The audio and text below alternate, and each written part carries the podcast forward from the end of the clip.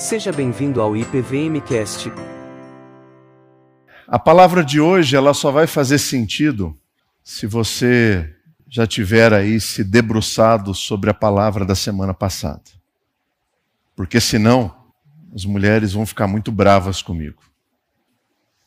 E sinceramente, eu já tenho mulheres demais na minha vida para dar conta. Tem gente que tem mais, mas eu tô né, amor? A Flávia, a Clara, tá ótimo. Então, se você é mulher e você veio aqui hoje porque alguma amiga te trouxe, porque sua mãe te trouxe, porque seu marido veio sozinho semana passada, mas ele falou assim: não, tem uma mensagem muito boa para você lá semana que vem e ele trouxe você, ele não falou nada do que aconteceu na semana passada, pode ser que essa mensagem pareça muito injusta. E eu não queria passar a semana inteira respondendo mensagem, WhatsApp, e-mail, ligações. Então, antes de qualquer coisa, se você não ouviu a mensagem da semana passada, ouça. E aí, depois dessa aqui, eu tenho o maior prazer do mundo em sentar com você e conversar sobre essas verdades bíblicas. Nós estamos nessa série sobre família.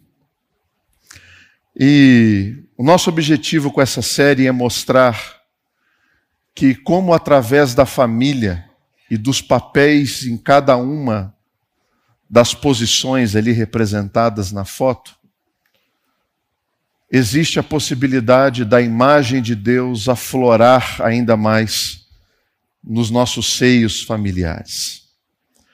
O nosso objetivo é mostrar que, como família, nós podemos nos tornar semelhantes a Deus, desenvolvendo os nossos papéis, sejam eles quais forem.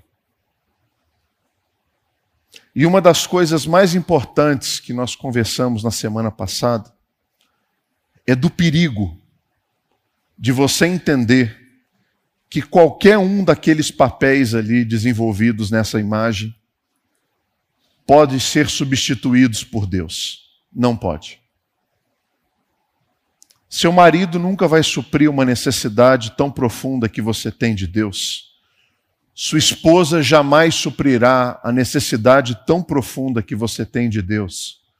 Papai e a mamãe, crianças, nunca suprirão o espaço que só Deus pode suprir na sua vida. E pais, filhos jamais se tornarão deuses no nosso coração ao ponto de nos suprir. Nunca. Então, se você não lembrar de nada dessa série, lembre disso. Porque talvez esse sentimento de frustração te traga de volta para a Escritura Sagrada. Na semana passada eu falei aos homens e falei para eles: assumam a liderança das suas casas. Assumam a responsabilidade sobre as diversas áreas da sua família. Assumam a responsabilidade física, emocional, financeira, espiritual da sua casa. Amem as suas esposas até o sangue. Até quando a última gota de sangue estiver no seu corpo. Ame. Sua família precisa de um sacerdote, de alguém que os conduza espiritualmente. Assuma esse papel. Hoje eu quero falar um pouquinho sobre o papel da mulher, da esposa, dentro dessa perspectiva do relacionamento. Desde Gênesis capítulo 3, quando acontece a queda, todas as culturas que vêm para um relacionamento de família trazem consigo as suas próprias verdades sobre o casamento. Todas as culturas. Não existe nenhuma cultura que não tenha sido afetada pelo pecado. E a consequência do pecado é a deturpação de quem Deus é, do que nós somos, do que eu devo fazer, tudo passa por um grande relativismo. A gente vê isso em qualquer entrevista. Qualquer entrevista. Quando o assunto é Deus e religião, e vida, e homem e mulher, e sexo e relacionamento, meu Deus, é cada absurdo que a gente ouve. Porque cada cultura, cada tribo resolve implementar a sua própria verdade dentro dessa realidade. Mas é preciso que a gente olhe para a instituição chamada casamento. E mesmo que eu venha com uma herança familiar muito significativa, sabe? Ah, pastor, eu venho de uma herança onde eu perdi minha mãe muito cedo, fui criado pelo meu pai e não sei, não, não sei como me relacionar muito com mulher, para mim é difícil. Ou o oposto, perdi meu pai muito cedo, fui criado pela minha mãe e às vezes tenho dificuldade em estabelecer uma figura masculina, de ser uma figura masculina. Ou de repente você vem de uma cultura onde a mulher assume a liderança da casa e o homem acha isso muito tranquilo e deixa acontecer. Ou o inverso, você vem de uma cultura de um, um extremamente machista, onde o homem não respeita a mulher, não honra, não ama a sua esposa, e por conseguinte ele acaba destruindo o seu lar numa cultura opressora dentro da sua própria casa, não importa qual seja a sua herança familiar, não importa se o seu modelo de casamento ele é estabelecido por meio das séries que você vê. Não importa se o modelo de casamento que você traz para sua família vem por meio de pessoas que você admira de longe. Não interessa. Existe uma realidade bíblica estabelecida por Deus, dada à igreja, dada ao homem, dada à mulher, para que, pelo desempenho desses papéis, a imagem dele floresça nesse ambiente familiar e as famílias possam brilhar à luz de Jesus, onde elas foram plantadas e colocadas. Esse é o objetivo dessa série. O objetivo dessa série é colocar Jesus no centro de cada um desses papéis. Jesus como marido, a esposa como Cristo, os filhos como Cristo, os pais como Cristo. Como Jesus pode ser o eixo central de cada um desses papéis que vão mover as engrenagens da família? Ah, Gustavo, para o homem é fácil. Para o homem, ele ama a mulher com a sua própria vida. Tranquilo, está resolvido, está feito. E para nós mulheres, como é que Jesus se encaixa nisso tudo? A gente vai chegar lá. A gente vai chegar lá. Eu preciso dar um passo atrás para reforçar alguns princípios que podem ser conhecidos por todos nós, mas é, eu acho que é fundamental para a gente entender como que você, mulher, desempenha o seu papel. É imprescindível que a gente entenda que existe uma diferença entre nós. Homem é homem e mulher é mulher. Em Gênesis capítulo 1, versículo 27, nós temos exatamente essa declaração. Criou Deus, pois, o homem à sua imagem, a imagem de Deus o criou, homem e mulher os criou. Nós vemos aqui masculinidade e feminilidade presentes no início da criação. Ele não criou homem e homem, ele não criou mulher e mulher, ele não criou o ser humano como sendo uma coisa só, ele criou homem e criou mulher. No início de todas as coisas, Deus fez isso. Em Gênesis, no capítulo 2, ele vai mostrar como que isso aconteceu. Mas antes da efetivação da criação da mulher, existe um propósito da criação de Deus para o homem e para a mulher. Cada célula do nosso corpo foi marcada no mais profundo da nossa identidade genética como sendo XX e XY. Existe uma diferença entre nós. É impossível nós entendermos quem somos sem entender de onde viemos. Nós não somos apenas um produto da sociedade. Nós não somos um construto social. Nós somos homem e mulher, criados por Deus. A Escritura nos mostra que nós temos sim elementos de igualdade. A imagem de Deus está em nós. Mas existe em nós uma diferença muito grande nos nossos papéis. Gustavo, no que nós somos iguais?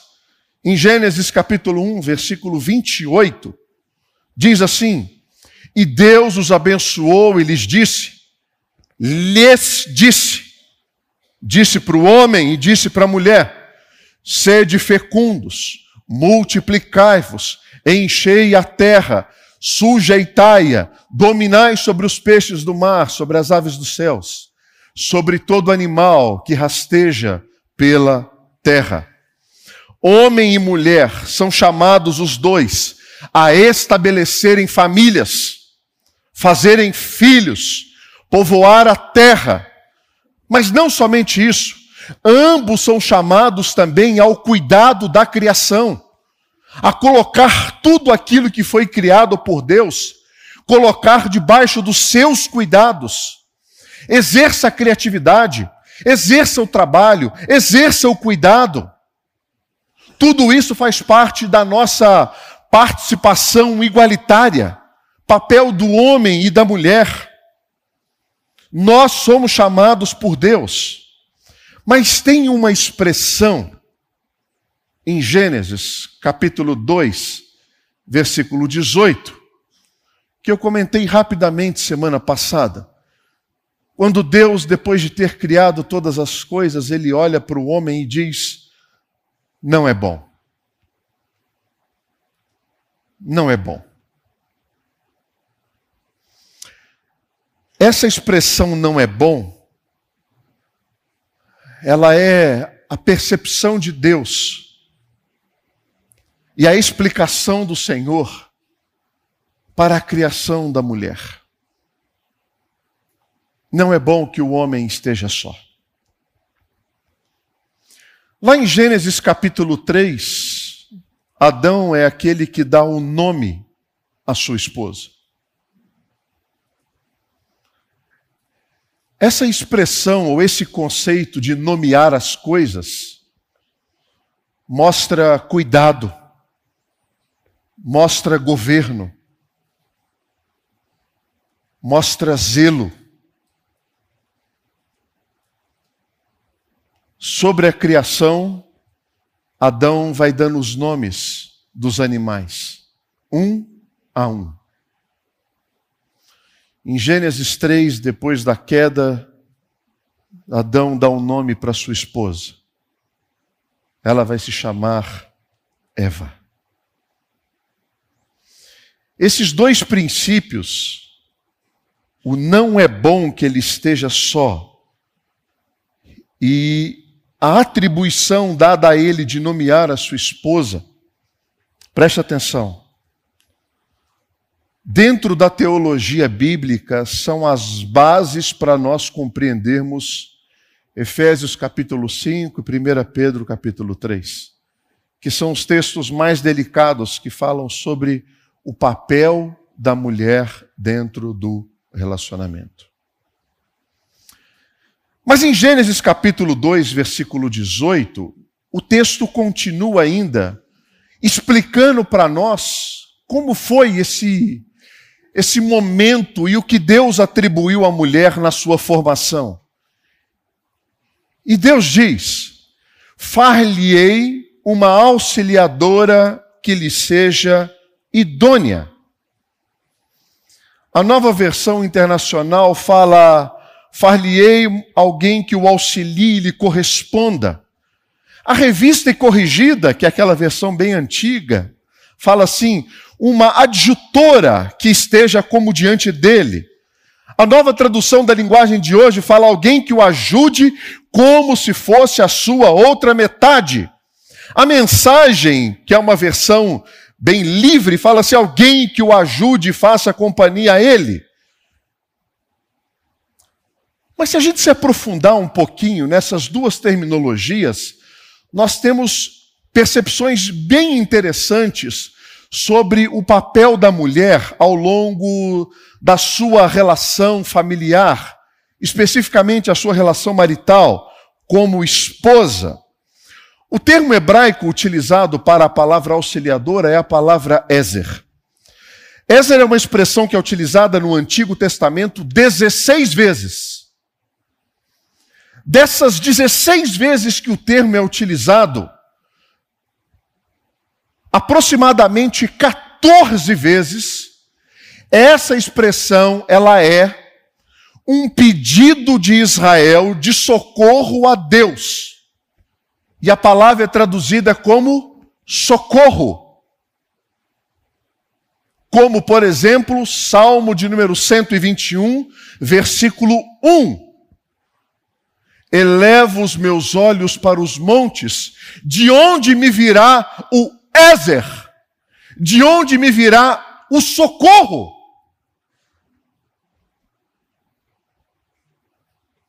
Pastor, você está dizendo que mulherada é o socorro de Deus para os homens? Eu não. A Bíblia. Estou dizendo que das 16 vezes usadas, 14 vezes tem essa conotação. A mesma expressão. E o Salmo 121, versículo 2, que são as únicas outras vezes em que aparece essa expressão, não no sentido de socorro, como alguém que está pedindo, mas como alguém que já recebeu. O meu socorro, o meu Ézer, vem do Senhor que fez o céu e a terra. Existem outros textos que apontam ainda para uma outra realidade. Israel está numa batalha, e essa batalha está sendo perdida, e ele clama o auxílio de Deus, e Deus envia o socorro, envia as tropas aliadas. E a junção das tropas existentes com as tropas aliadas fazem com que esse exército seja invencível.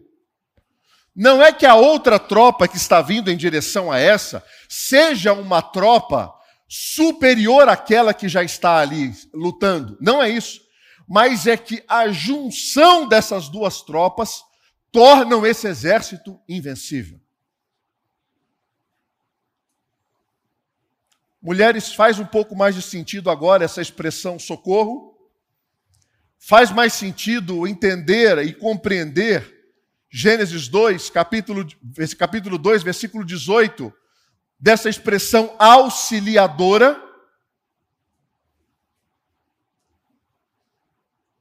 Pastor, eu peço socorro para minha mulher toda vez. Eu não sei onde ficou a chave do carro, eu não sei onde ficou a carteira, eu não sei onde ficou o sapato, eu não sei onde ficou a blusa, eu não. Não, é muito mais profundo do que isso. Muito mais profundo do que isso. Ézer é ser preenchido com as forças que faltam em você. E aí dá para entender Deus olhando para Adão e dizendo: não é bom. Não é bom. E aí a criação de Gênesis 2, quando fala que Deus adormece o homem, e ele retira do homem da costela e forma a mulher, faz muito mais sentido quando a gente entende essa expressão chamada idônea. Que expressão é essa idônea? Existem uns livros de comentários bíblicos que são assim o sonho de consumo de todos os estudantes de teologia. É, chama The Word Biblical Commentary. Fantástico, fantástico. Material extremamente rico. E um dos autores do comentário de Gênesis, o doutor Gordon Winham. Ele diz o seguinte: a frase preposicional composta lhe fosse idônea significa literalmente como oposto a ele. Como assim oposto em oposição? Não. Quando você monta um quebra-cabeça, somente peças opostas se encaixam, peças iguais não se encaixam. Todo quebra-cabeça tem aquela peça que tem um, isso aqui, né? Aquele homem e mulher. E aí faz sentido ela ter sido retirada dele. Opostos que se complementam, respeitando a identidade, respeitando o papel, respeitando a função, respeitando a imagem de Cristo que há no homem e na mulher. Essa expressão, continua o Dr. Gordon, ela é uma expressão de complementariedade, não de oposição. Mulheres, como é que vocês desempenham o seu papel? Efésios capítulo 5, verso 22. Mulheres, Sujeitem-se cada uma ao seu marido como ao Senhor. Vamos ler 22 até o 24, depois o 33. Pois o marido é o cabeça da mulher, como também Cristo é o cabeça da igreja, que é o seu corpo, do qual ele é o Salvador. Assim como a igreja está sujeita a Cristo, também as mulheres estejam em tudo sujeitas a seus maridos. Portanto, cada um de vocês também ame a sua mulher como a você mesmo, e a mulher trate o marido com todo respeito. O que, que significa para nós entender o papel da mulher dentro da relação entre homem e mulher? O papel da esposa, melhor dizendo. Segundo esse texto de Efésios, o principal papel da mulher dentro de um relacionamento, ele é caracterizado aqui pela submissão. E vocês já estão cansados de saber que submissão significa debaixo da mesma missão. Mas a missão de quem? A missão do homem. E o que, que o homem faz? O homem ama como se fosse a igreja. Ok. Então, Gustavo, por que, que é tão difícil e tão complicado e às vezes parece ser tão constrangedor falar sobre esse tema nos nossos dias atuais? Porque a palavra de Deus sempre foi uma palavra de desconforto. Historicamente, a palavra de Deus provoca desconforto. O primeiro relato bíblico depois da queda, Deus se aproxima do homem e onde que ele está? Desconfortavelmente nu atrás de uma moita, escondido. E ele tem que lidar com seu Criador. Embora a palavra de Deus traga conforto para nós sobre a morte, sobre o perdão, sobre a reconciliação, quando nós aplicamos a palavra de Deus numa cultura corrompida pelo pecado é desconforto. Não tem jeito. O que significa então mulher ser submissa ao seu marido? Eu vou querer um púlpito à prova de bala daqui a pouco aqui. Que já tem gente me fuzilando. Calma. Entenda que ser submissa ao seu marido significa você olhar para o seu casamento e entregar para ele a condução das suas ambições e dos seus projetos e dos seus sonhos. Pelo amor de Deus, Gustavo, o que, que é isso? O versículo 23 aponta para nós a realidade de que o marido é o cabeça da mulher, como também Cristo é o cabeça da igreja.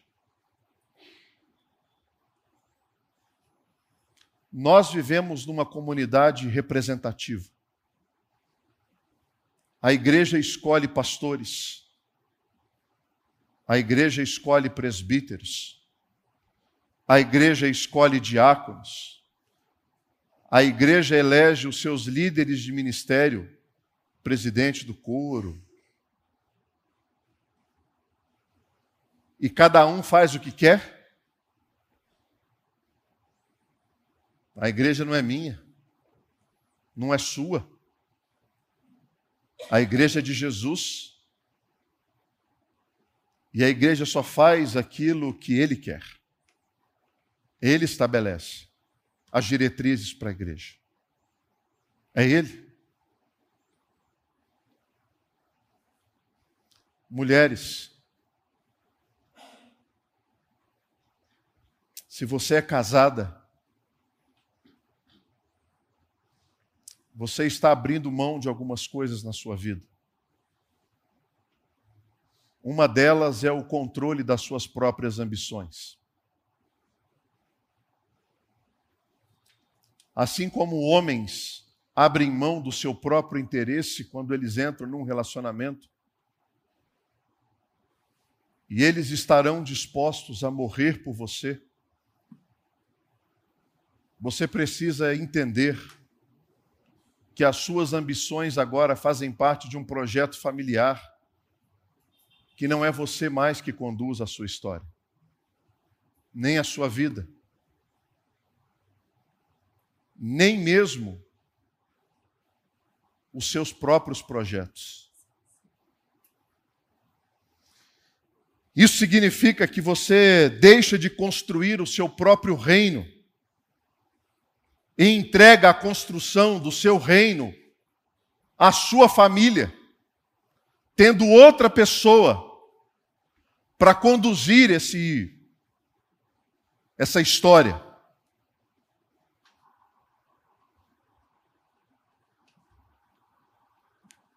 Minha esposa é muito mais inteligente que eu.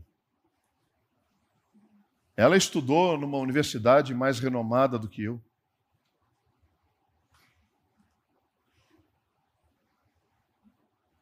Flávia fez dois anos de cursinho, três anos de fisioterapia. Aí entendeu que não era para ser fisioterapeuta, era para ser nutricionista. Quando ela estava no segundo ano de nutrição, a gente resolveu casar. E ela falou assim: Eu vou para Chapecó com você. E a universidade? A universidade, se Deus quiser, ele vai abrir a porta. Porque lá não tinha faculdade de nutrição. Casamos dia 30 de abril. Quando nós chegamos em Chapecó, na nossa primeira compra de mercado, tinha um folder Universidade de Chapecó abre um novo curso, nutrição. Aí ela presta vestibular. Depois de dois anos cursando, estuda mais quatro anos. Ela forma em julho de 2009. Janeiro de 2010, a gente muda para São Paulo ela faz um curso de pós-graduação na faculdade do Albert Einstein. Ela estuda para passar no concurso público e passa. Entra como nutricionista do INCOR. Só que aí ela engravida.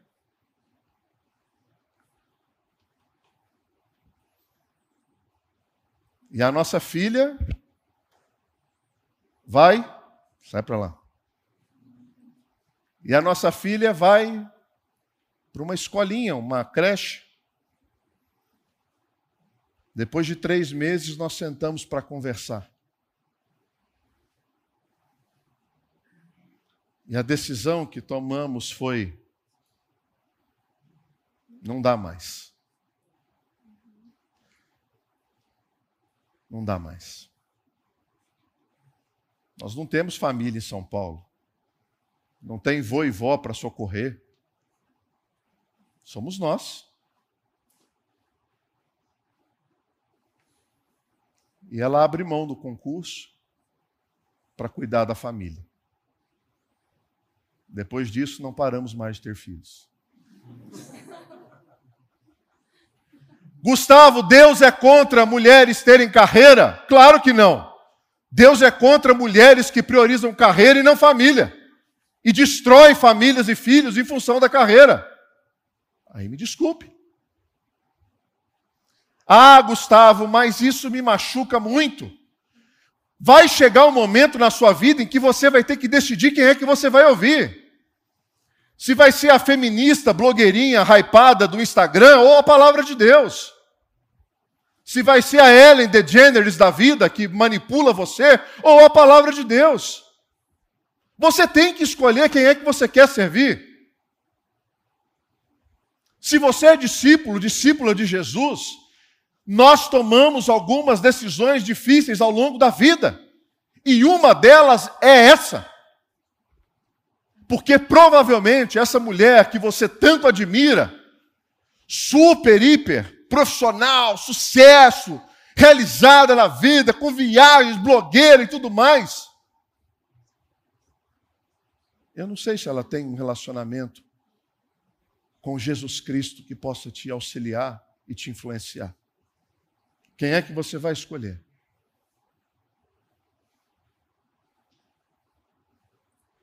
O texto de Efésios diz que relacionamentos saudáveis e bíblicos são estabelecidos por meio da responsabilidade de um homem de morrer por sua esposa e do papel de uma mulher de abrir mão da sua própria carreira, sonhos e realizações para se submeter a uma orientação familiar maior do que ela mesma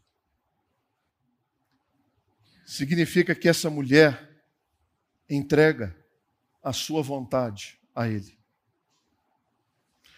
Gustavo, eu até entregaria a minha vontade para ele se ele crescesse, se ele mostrasse maturidade.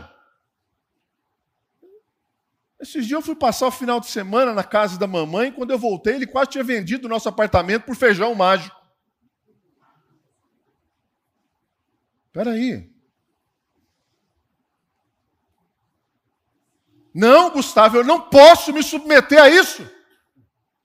Duas considerações para você. Se você só se submete ao seu marido quando você concorda com ele, isso não é submissão. Você está acordando com aquilo que você concorda. Isso não é submissão. Submissão significa você entender que muitas vezes os posicionamentos estarão contrários. Mas você entende que essa responsabilidade de decisão é dele, não é sua. Joga a responsabilidade para cima dele. Uma outra consideração. Ah, Gustavo, mas ele nunca assume a liderança.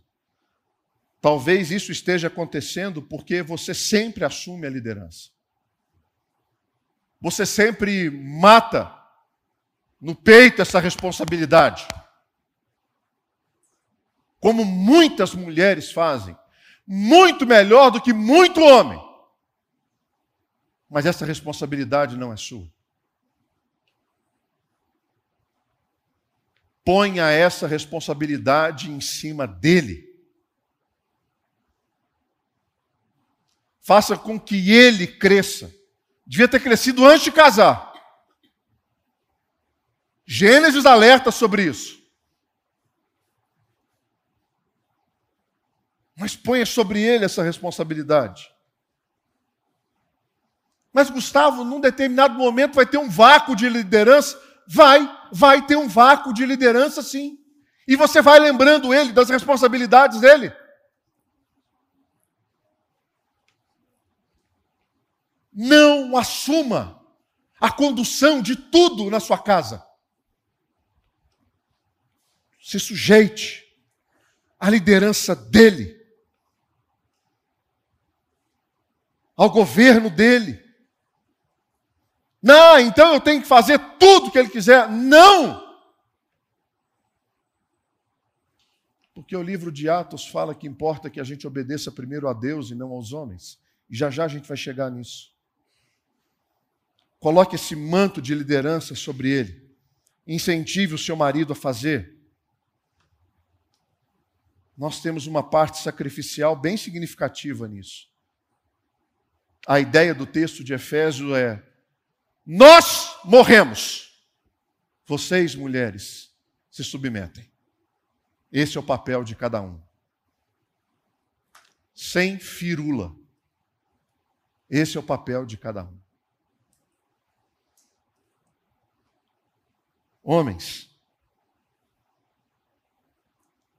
desenvolvam um ambiente seguro para suas mulheres serem submissas.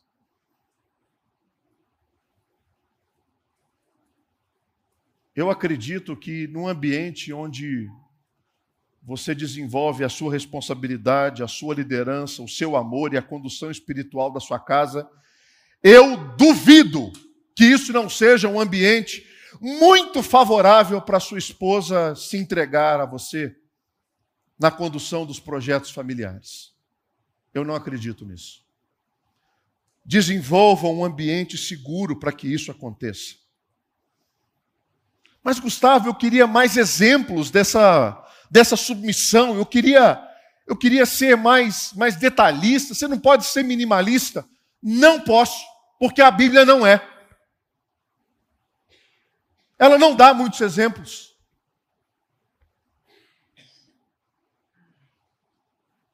Cada família vai encontrar o ambiente e as decisões necessárias para que haja paz no relacionamento, a imagem de Deus floresça nesse ambiente. Deus é glorificado e vocês são abençoados, e nós somos abençoados. Mas, Gustavo, eu sou mulher e esse negócio me deixa profundamente irritada.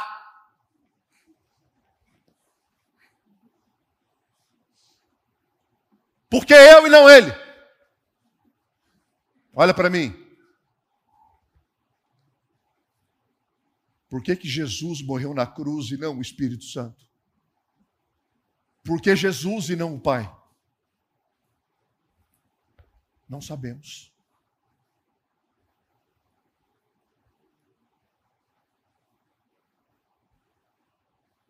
Quem se sujeita a se tornar homem eternamente? Jesus. Ele se sujeitou. Você acha que há menos glória nisso? Você acha que há menos importância nisso? Você acha que Jesus é menor por conta disso? Ele teve uma demonstração de grandeza ou de fraqueza? O problema é a cultura do pecado que fica como um zumbido na orelha dizendo: larga de ser boba, larga de ser trouxa. Você é empoderada. Não há pequenez em Jesus pelo que ele fez. Mas, Gustavo, até qual o limite da minha submissão? Isso a gente pode falar. Leite, Atos capítulo 5, verso 29. Eu acho que eu não mandei esse texto para você aí. Atos capítulo 5, versículo 29. Antes, importa, é preciso obedecer antes a Deus do que aos homens. Existe um guarda-chuva enorme chamado Deus, e é sobre esse guarda-chuva que nós estamos. Você jamais se sujeitará ao seu marido quando ele vier com conversinha, que contraria a palavra de Deus. Você jamais se sujeita ao seu marido quando você estiver sendo abusada moralmente. Jamais. Existe uma imagem de Deus em você, mulher. E maridos que fazem isso estão pecando contra o Senhor. Não somente contra você. Você não precisa se sujeitar em situações assim. Você não precisa se sujeitar quando ele te inquirir sobre atividades que são ilícitas. Não, você não se sujeita a isso, em hipótese alguma, não cabe. Você não se sujeita a ele. Caso ele seja uma pessoa pervertida moralmente ou sexualmente, você não se sujeita a ele quando ele quiser inserir no relacionamento de vocês coisas estranhas à palavra de Deus. Não se sujeite, se posicione, confronte, abra a Bíblia. Você está ajudando ele a se tornar um homem, segundo a palavra de Deus. Não se sujeite. Você não se sujeita em situações como aconteceu aí um grande debate na semana passada sobre as questões de estupro marital. Você não se sujeita, não cabe. Um homem que se presta a tomar determinadas atitudes não entendeu o que é amar uma mulher. Não entendeu. Mesmo que ele use versículos bíblicos para fazer isso, ele não entendeu nem de perto, qual é o papel dele. Mulheres, a principal reclamação de vocês é essa. Eu não me sinto amada. Não me sinto. Podemos fazer uma enquete aqui, vai ganhar de lavada. Vocês sabem qual é a principal reclamação dos homens? Hã?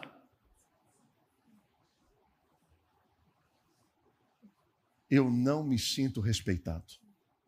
Não me sinto. Ela não me respeita.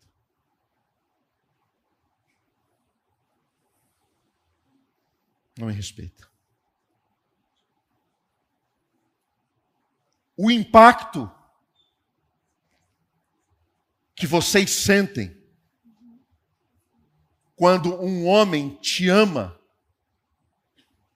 que te faz andar nas nuvens, é o mesmo impacto que homens sentem quando eles são respeitados. Homem não quer flor, homem não quer bombom, homem não quer fondue, homem não quer joia. Homem faz assim quando vê joia. Não quer. Homem anseia por respeito. Efésios capítulo 5, versículo 33. Portanto, cada um de vocês também ame a sua mulher como a você mesmo. Papel do homem. E a você, mulher, e a mulher, trate o marido com todo com todo respeito. Tem um livro chamado Amor e Respeito do Emerson Egerix. É um livro muito legal, porque ele fala de o desenvolvimento de um ciclo chamado ciclo insano. Homens que não amam provocam na mulheres, provocam nas mulheres mulheres desrespeitosas, que provocam em homens o afastamento do amor, que provocam nas mulheres mais desrespeito, que provocam nos homens ira, que provocam nas mulheres. E aí vai. Um negócio que não tem. Mas com medo, calma. É um ciclo insano. E ele fala como é que quebra isso? Quando alguém resolve dar um passo atrás e dizer assim: eu, eu vou cumprir o meu papel.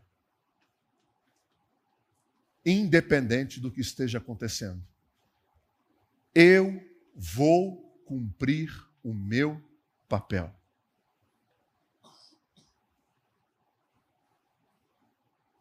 Seu marido não te ama como você gostaria? Isso tem alimentado em você o desrespeito público dele na roda das amigas que se reúnem, no corredor da igreja, no condomínio, brigas intermináveis, gritos ensurdecedores. Dê um passo atrás. Gustavo, mais ele. Eu sei. Eu sei que ele não merece. Eu sei. Acreditem, eu sei. Dê um passo atrás. Aquele que desempenha o seu papel promove a possibilidade da quebra desse ciclo insano. Seja submissa. Marido, ela não merece. Eu sei. Dê um passo atrás. Quebre o ciclo. Seja submissa. Demonstre honra. Sabe quando o marido se sente amado, faz ele ele pisar nas nuvens? Quando a sua esposa fala bem de você para outra, outra pessoa. Meu Jesus. Coração chega a bater aqui, ó. Faça isso. Não precisa mentir.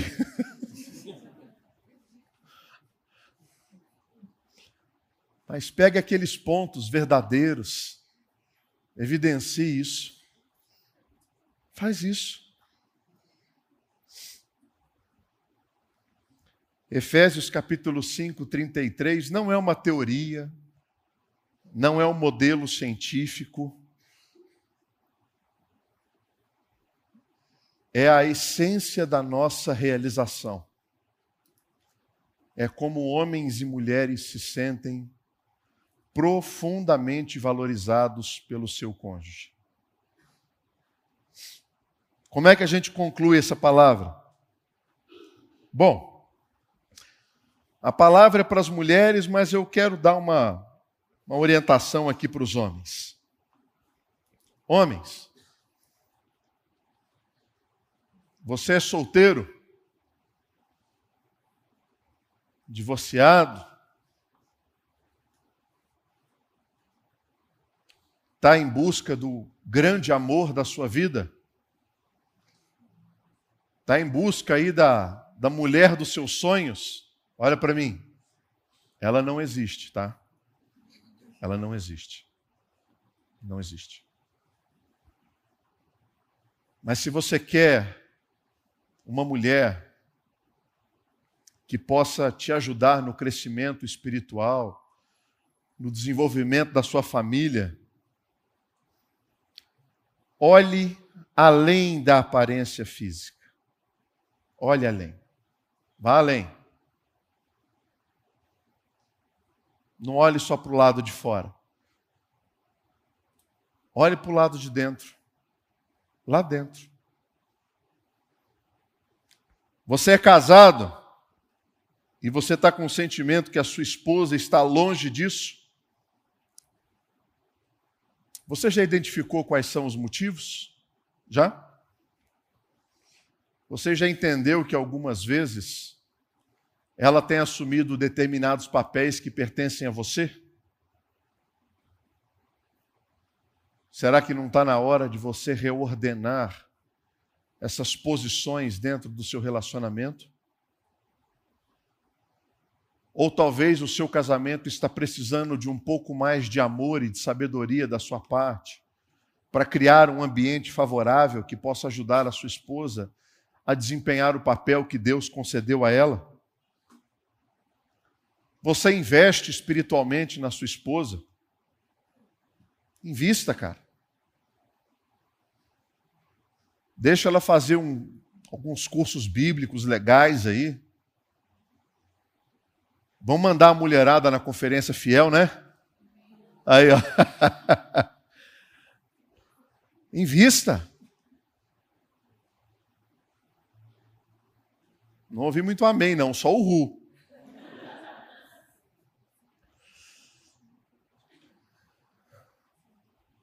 Mulheres, você está solteira? Está divorciada?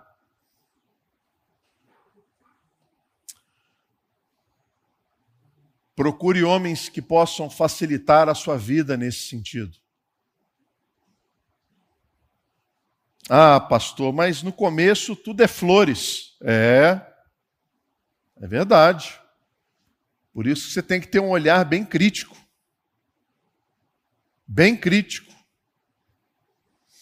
Busque homens honrados que irão amar você. E ó, Normalmente, homens honrados não estão no Tinder, viu? Não estão lá.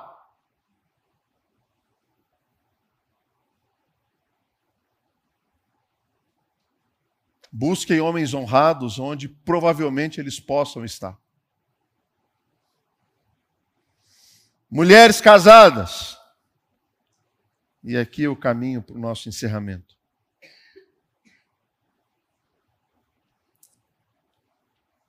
Eu sei que o maridão lá às vezes não facilita. Mas Deus concedeu a você um papel que Jesus Cristo teve.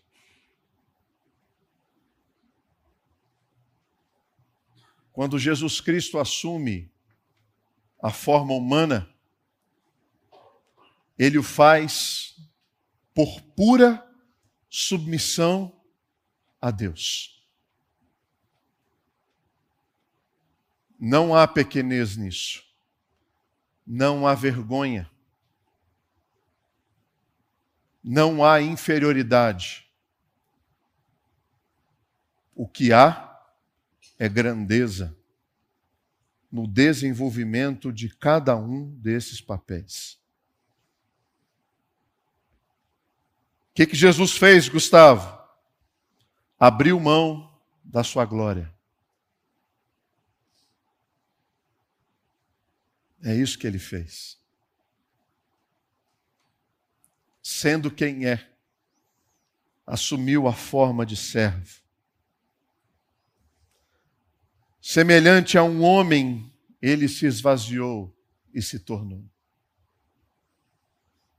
Bons casamentos passam pelo desenvolvimento de bons papéis.